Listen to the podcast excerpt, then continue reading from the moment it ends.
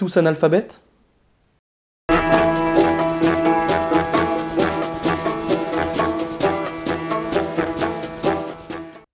Hello World. Coder ou écrire? Futurologue, à vos prédictions. Devrons-nous demain poursuivre et ne pas devenir les nouveaux prolétaires du XXIe siècle connaître le code? La question tambourine. Enjeux politiques, enjeux technologiques, enjeux géopolitiques. La liste pourrait être longue, mais la tension est présente. Le code sera-t-il oui ou non la langue de demain? Les nouveaux temples du digital que peuvent être les écoles comme 42 et consorts sont-elles les matrices de l'élite de demain, où il s'agirait alors de ne pas laisser filer la chance et de former des millions de petits codeurs, doigts au clavier, prêts à envahir et dominer le monde? Le succès de l'école 42 fondée par Xavier Niel est à ce titre éloquent. Après une première implantation en France, la deuxième école 42 a même été implantée au cœur de la Silicon Valley, en Californie. L'école 42 serait-elle une école de langue étrangère? Le débat fait rage aujourd'hui. Tout ce qui se code va prendre de plus en plus de place dans nos vies. Et la question est de savoir qui sera l'architecte de ces objets magiques, défoule les passions.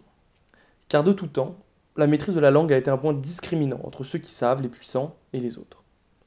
Il suffit de penser à la Renaissance et au mouvement humaniste qui trouve sa source dans la redécouverte des textes antiques, grecs et latins notamment, et qui chamboule le jeu politique. Sommes-nous encore une fois à l'aube d'un bouleversement majeur qui verrait l'apprentissage du code comme une condition nécessaire pour briller dans le monde de demain? Une différence peut-être. Les langues nous servent à communiquer avec des êtres de chair et de sang. Le code nous sert à programmer des êtres de silicium. Et jamais dans l'histoire, la communication avec les machines n'a été aussi technique qu'elle l'est aujourd'hui.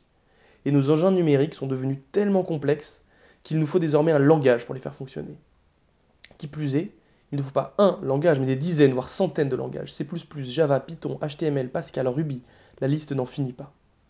Il faut néanmoins préciser que nous avons nous-mêmes créé ces langages, dans le but de communiquer avec les machines. On peut même se demander si ce langage fait d'une succession de commandes adressées aux machines ou de transmission d'informations sous forme de code, ne serait pas le langage parfait dont rêvaient les membres du Cercle de Vienne, qui cherchaient à établir un isomorphisme entre langage, logique et monde, et ainsi réformer le langage en le formalisant afin que celui-ci décrive le monde de manière objective. Selon eux, le problème majeur posé par notre langage actuel est l'existence au quotidien d'énoncés non vérifiables empiriquement. Dès lors, le code semble rejoindre leurs rêves les plus fous. Ce langage assez spécial ne décrit rien d'autre que ce qu'il se passe dans une machine donnée, en lui donnant des informations ou des commandes précises à réaliser.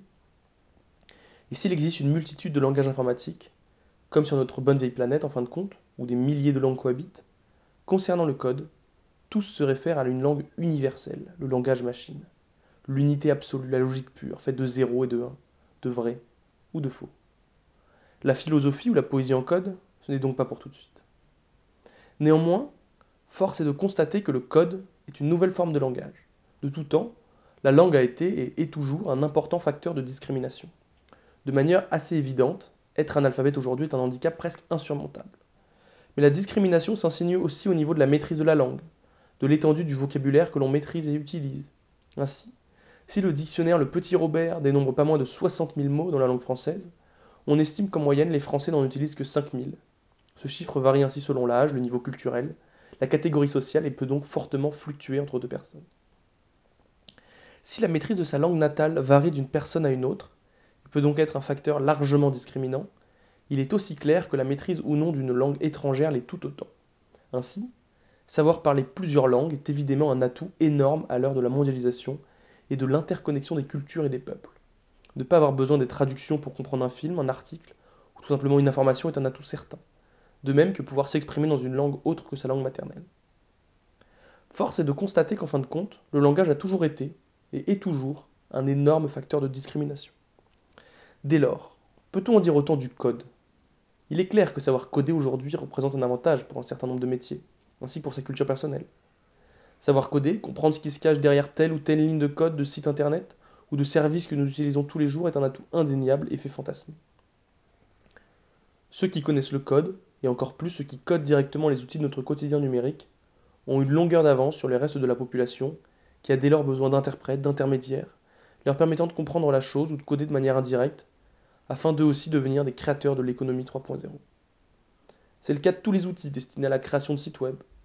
Plus besoin de coder chaque page désormais, les logiciels servent d'intermédiaires, sur lesquels nous n'avons qu'à bouger des cases, des blocs, et créer le site web de nos rêves en quelques minutes. Le paradoxe des innovations technologiques est qu'elles sont aussi faciles à utiliser que difficiles à concevoir. Qui a conscience de la complexité technologique d'un ordinateur ou d'un smartphone lorsqu'il l'utilise? Pas grand monde. La plupart des gens ne savent pas comment marchent tous les objets qu'ils utilisent au quotidien. Ils ne se posent même pas cette question. L'interface utilisateur est si intuitive. Il suffit de voir un enfant utiliser un iPad pour se rendre compte que ces outils font appel à l'inné, que l'on n'imagine pas tout ce qui se cache derrière. On peut alors avoir la sensation de perdre le contrôle sur nos vies. Car l'enjeu, en fin de compte, est qu'on traite là d'un savoir, qui prend de plus en plus de place dans nos vies, qui devient omniprésent, qui aujourd'hui tend à façonner le monde de demain. Et plus le numérique continuera de se développer, plus le pouvoir qu'il pourra potentiellement procurer grandira. D'autant plus que, voyant sa complexité grandissante, le numérique se développe comme une boîte noire pour la plupart des individus. Et tout le chemin que parcourt l'information, le fonctionnement de nos réseaux, devient un secret de fait. Cela tend à développer un rapport magique face à ces technologies, où tout se passe sans que l'on en voie les rouages, ce qui est de l'ordre du divin habituellement. L'apparente logique implacable de ces technologies, faites de 0 et de 1, se montre comme drapée d'un voile opaque, où les imaginaires les plus fous prennent leur source. On peut voir alors émerger les fantasmes du codeur tout-puissant, qui serait l'architecte de ce monde magique et qui deviendrait de facto détenteur d'un pouvoir incommensurable.